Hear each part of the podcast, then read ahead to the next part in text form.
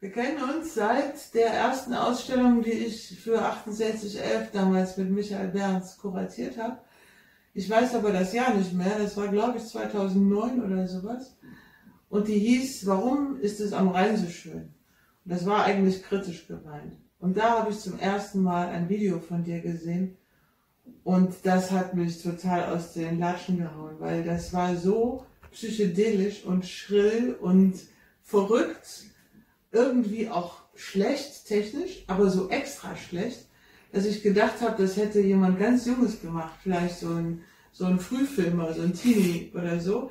Und gleichzeitig war es aber so konsequent durchgezogen und es passte auch so, weil die Kölner haben ja immer so eine selbstgenügsame Art und man hörte in diesem Video immer so einen Unterton und da hat wie so eine besoffene Stimme irgend, irgendwas gesungen von und das war genau passend zu dem Gefühl, was ich auch immer zu Köln habe, nämlich dieses, was man so selbstbesoffen nennt eben. Und dazu der Rhein, den hast du so dargestellt mit so allen möglichen Effekten und die Effekte wiederholen sich und irgendwann gehen sie einem auf die Nerven und trotzdem sind sie gut. Und das hat mich total beeindruckt.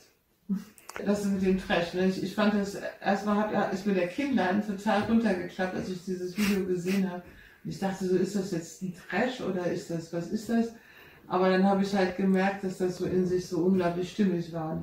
Bis heute, so vier Jahre später, habe ich das Gefühl von dem Film behalten. Ich hatte nicht mehr so alle Bilder im Kopf, aber das Feeling, das schon.